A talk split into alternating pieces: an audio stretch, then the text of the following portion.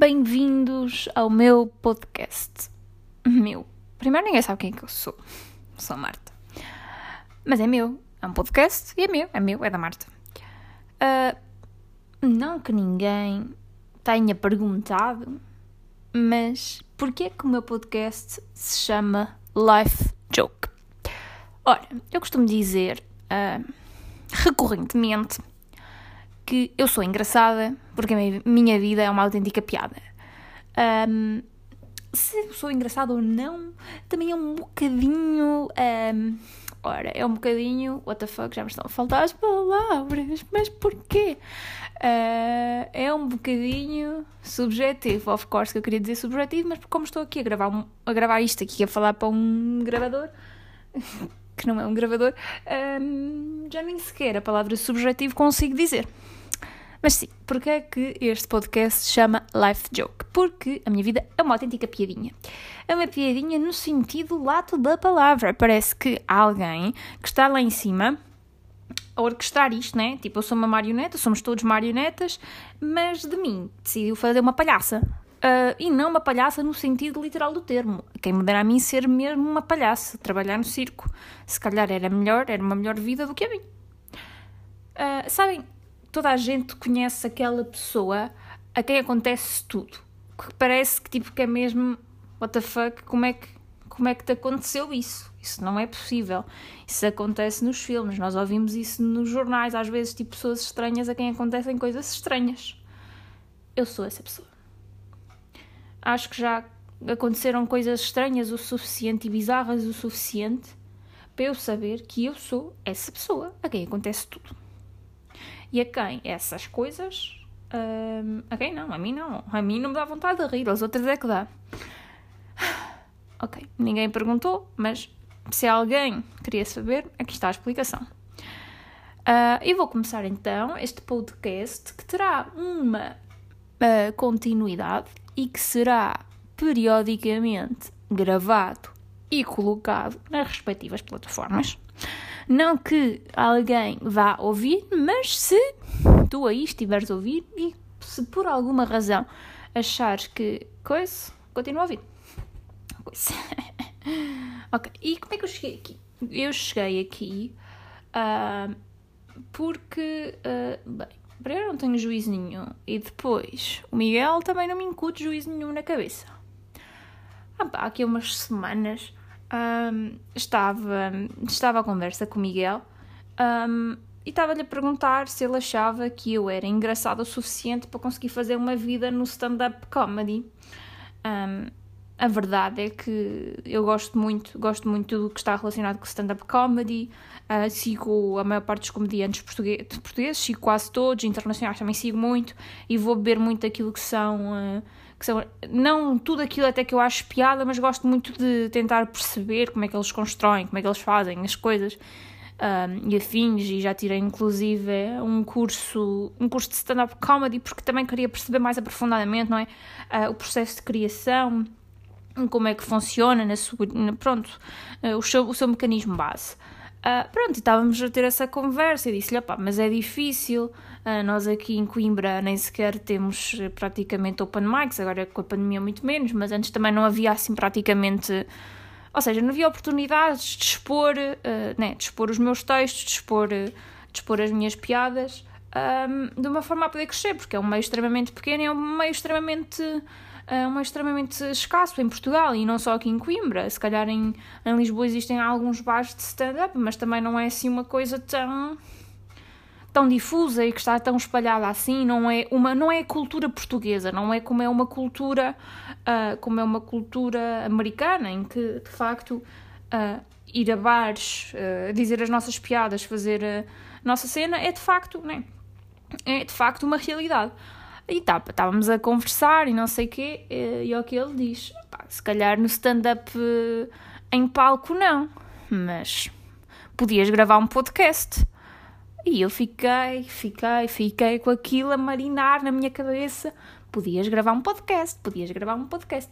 Até porque não só uh, para tentar aqui explorar a minha gracinha, mas também porque, uh, não sei se já repararam, mas se ainda não repararam, eu falo muito, uh, falo muito alto, falo assim ao nível do decibel que o cão ouve, mas vocês não. Uh, e, pois, em relação a isso, houve uma vez, um, houve uma vez, eu estagiei na Rádio Renascença, no grupo no grupo da Rádio Renascença. Eu estive especificamente na Rádio Renascença. E não sei se vocês estão uh, familiarizados, mas antigamente o grupo da Rádio Renascença um, era no Chiado, era um edifício todo, todo o edifício eram as várias, rádio, as várias rádios do grupo, que são a Rádio Renascença, a RFM, a Rádio 5, a Rádio dos Velhos, a Mega Hits, pronto, ou seja, eles tinham aquelas rádios todas. E aquilo estava dividido de uma forma em que, imaginem, a Rádio Renascença era no, no piso térreo, no piso zero, e depois vocês iam subindo e conforme uns andares acima tinham RFM, a, a Mega Hits e afins. Uh, pronto, eu tenho uma tendência a falar eh, alto, dizem. Eu acho que não, eu acho que falo com um tom extremamente normal. Mas as pessoas já acham que eu falo alto, é que não estão preparadas para me ouvir. Uh, pá, mas aquilo chegou ao cúmulo de uma vez, eu estava né, a falar, naquilo que eu acho que é o meu tom normal, um, e um jornalista se vira e diz-me já um bocadinho assim, pós chateado, uh, oh Marta, uh, tu já falavas mais baixo, é que não te precisam de ouvir na, na RFM. Eu, ok. Mas nenhum de vocês é assim, nenhum de vocês, ninguém uh, fala e acha que está a falar num tom normal ou num tom baixo e na verdade para os outros está a falar num tom alto. É que não entendo. E a minha mãe até, mas isto eu sempre fui assim, a minha mãe até já me levou várias vezes ao otorrinolaringologista, é lá, consegui aqui enfiar esta palavra, uh, várias vezes para fazer tipo aqueles testes em que nos metem numas cabines com, com já os escutadores e depois fazem sons tipo estranhos. Uh, sons que os cães também só conseguem ouvir e tipo, eu ouvia tudo na perfeição, tipo, o otorrino ficou minha menina, tu. Esses ouvidinhos estão bem bons. Então, e pronto. Só falo alto. Nasci para ser peixeira. Nasci para ser peixeira ou nasci no país errado. Eu um, estudo italiano. Estudo italiano agora vai fazer dois anos, porque decidi que queria estudar italiano. Fui à Itália duas vezes, adorei a Itália tipo, decidi que italiano era a cena a aprender, era a língua a aprender, porque de facto aquilo chamava-me ali qualquer coisa. Eu agora já percebi é que o meu problema de eu falar alto não é um problema de eu falar alto, é que eu nasci portuguesa, mas eu na verdade sou italiana, porque os italianos falam aos berros. Eu nas aulas de italiano hum, sinto-me, sinto que pertenço, eu pertenço ali a falar alto e a falar com as mãos e a falar aos berros. Um, io, io, sono nata, io sono nata portoghese, ma la verità è so, è che sono una vera italiana. E pronto, já fiquei toda gaga a falar italiano. Mas, se quiserem, um dia posso fazer um podcast em italiano. Por que não? Por que não? Ah, só de pensar nisso, eu depois de acabar o, curso todo de italiano, uh, tinha dito a mim mesma que outra vez a Itália que só ia falar italiano a viagem toda.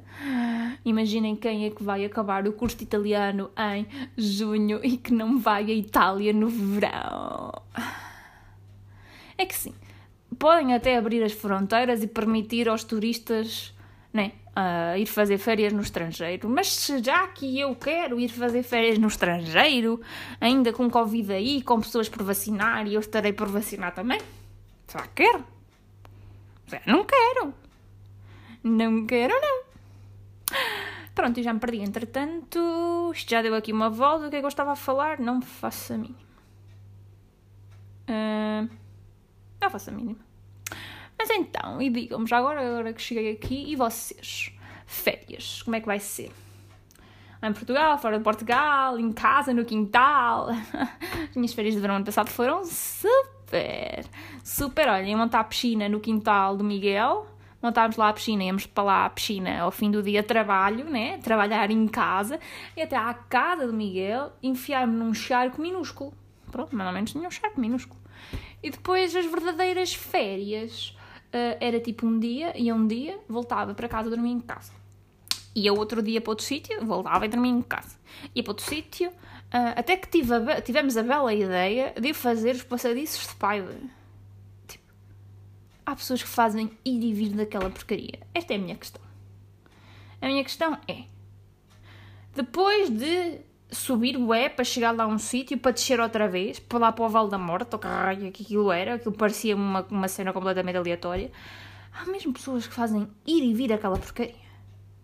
Para além de ter apanhado uma insolação, né, termos começado cedo, mas não cedo o suficiente, acharmos que era uma boa ideia fazer aquilo de manhã, apanhar ali o sol do meio-dia na tromba, uh, estar cheios de fome, chegar tipo ao fim e depois pensar, hum, vamos meter no restaurante. Não, não, não, não, ai o Covid.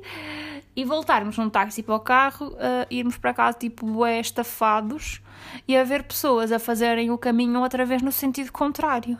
E eu a pensar, porra, ainda agora cheguei, é que Jesus? Não entendo, não consigo compreender. Um, e pronto, é isto que tenho a dizer, que não compreendo. Uh, como é que pessoas fazem 30 km daquelas coisas em que é subir e a descer e custa e dói e estava sol e calor porque era um dia de verão e pronto. É isto que eu tenho a dizer. Pronto, e as férias foram isso. E este ano não estou a prever umas férias melhores, quer dizer, gostava, gostava de ir para um hotelzinho, saudades de ir para um hotel, pequeno almoço de hotel. E vocês? E vocês? Óbvio que eu estou a perguntar e vocês, mas ninguém me vai responder, nem vocês me vão responder. Quando estiverem a ouvir isto, nem sequer também me vão responder, nem eu nunca vou saber uh, o que é que vocês acham, ou deixam de achar, ou como fazer, ou deixam de fazer. Mas, um, ao seu te a seu tempo, uh, isto vai lá chegar, digo eu. E agora uma questão: quanto tempo é que deve ter este podcast? 20 minutos, meia hora, 15 minutos, uma hora é too much, por isso não, porque ninguém vai ouvir uma hora de mim a falar. Um, mas quanto tempo é o tempo suficiente ou é o tempo indicado? O tempo também é uma coisa um bocado relativa, né? Porque agora tipo, estamos todos enfiados em casa um, e precisamos de coisas para passar o tempo. Eu não vos sei dizer a quantidade de séries, de podcasts, de vídeos no YouTube, de filmes, de livros e afins que eu mamei no, no último ano. Uh, opa, eu acho que nunca tinha ouvido, pelo menos podcasts também não tinha ouvido tantos. Por estar a trabalhar e ter ouvido podcasts, acho que nunca tinha ouvido tantos podcasts. Um, acho que nunca tinha visto tantas séries, né? porque antes uma pessoa não ficava em casa a ver séries. Uma pessoa ia ao café com os amigos, uma pessoa ia jantar fora, uma pessoa trabalhava e ao, ia ao ginásio às 8 da noite, já chegava às tantas, não tinha tempo para fazer nada, né? Uh, nem tempo para cozinhar tinha, mas a verdade, o cozinhar não é uma questão de tempo. O cozinhar é uma questão de uh, uma pessoa não gostar de cozinhar. Uh, serei a única. Serei a única que acho que cozinhar é uma tarefa completamente. Uh, não queria dizer absurda, mas completamente desnecessária. Não é? Tipo, imaginem, será que nós precisamos assim tanto de comer para sobreviver? É que trabalhei, detesto cozinhar, detesto, detesto. Eu sei que isto é uma, é uma opinião, isto aqui é uma opinião muito, muito, muito, muito, muito, muito, muito, muito polémica. Meu Deus, viram as vezes que eu tive que dizer muito para chegar à palavra polémica, que estava aqui na gavetinha do meu cérebro, bem escondida lá atrás. Ok, é polémico, é muito polémico, é polémico, mas eu detesto cozinhar. Acho que é uma coisa que é completamente chata, que é completamente desnecessária. Uh, o problema é que eu às vezes tenho fome. Porque se eu não tivesse fome às vezes, acho que, opá, vivia de oxigênio. Oxigênio e água. Água numa garrafinha, oxigênio. Opá, de vez em quando ia uma fruta, apanhar uma bananeira, apanhar uma banana e pá, vivia bem. Vivia. O problema é que isto, na sociedade, esta sociedade em que vivemos, incutiu-nos que é preciso cozinhar, que é preciso ir a um fogão, pôr um bife ao lume. Para quê? Para que é que estamos a matar as vacas? Pá, as galinhas eu compreendo, porque as galinhas são estúpidas, mas para que é que estamos a, a matar vacas para comer um bife? Não! Vamos a uma bananeira buscar uma banana. E depois é tudo o que implica, é a sujeira que faz, é lavar uma louça, é pôr uma mesa. É o tempo que se demora a comer. E não é bonito. Olha, eu não entendo. Porquê é que uma pessoa, quando vai em encontros amorosos, porquê é que vamos jantar ou almoçar fora? É que não é bonito. Estás ali com uma pessoa, mas a pessoa à tua frente está. Claro, ali tiras logo, mas ali consegues logo ver quem sim, quem não. Porque se comer de boca aberta é logo um não e vai-se logo ali embora. Mas tipo, não é bonito. Pois não. E depois vais estar a julgar, ok, o que é que ele come, o que é que ele vai pedir, hum, hum, o que é que eu vou pedir? É porque uh, ele vai me convidar para jantar, vou-lhe dizer que quer ir ao italiano e vai já ver que eu sou uma jabarda a comer pizza e a comer massa. Ok? E depois, pá, não é bonito, ficamos inchados, independentemente da comida podemos ficar com gases, mas porquê? Porquê, porquê é que jantar fora é tão romântico? Eu não consigo compreender. Não consigo, uh, uh, e pá, não vou perceber. Um, até porque deixem-me pensar, antes, antes de namorar com o Miguel, opa, se fomos jantar fora foi em grupos de amigos, não com os dois. Credo! Coitado, pois. De facto, agora enganei-o bem. Porque se eu tivesse levado a jantar, começava-me a despertar, começava a mostrar o meu verdadeiro eu e isso ia ser problemático.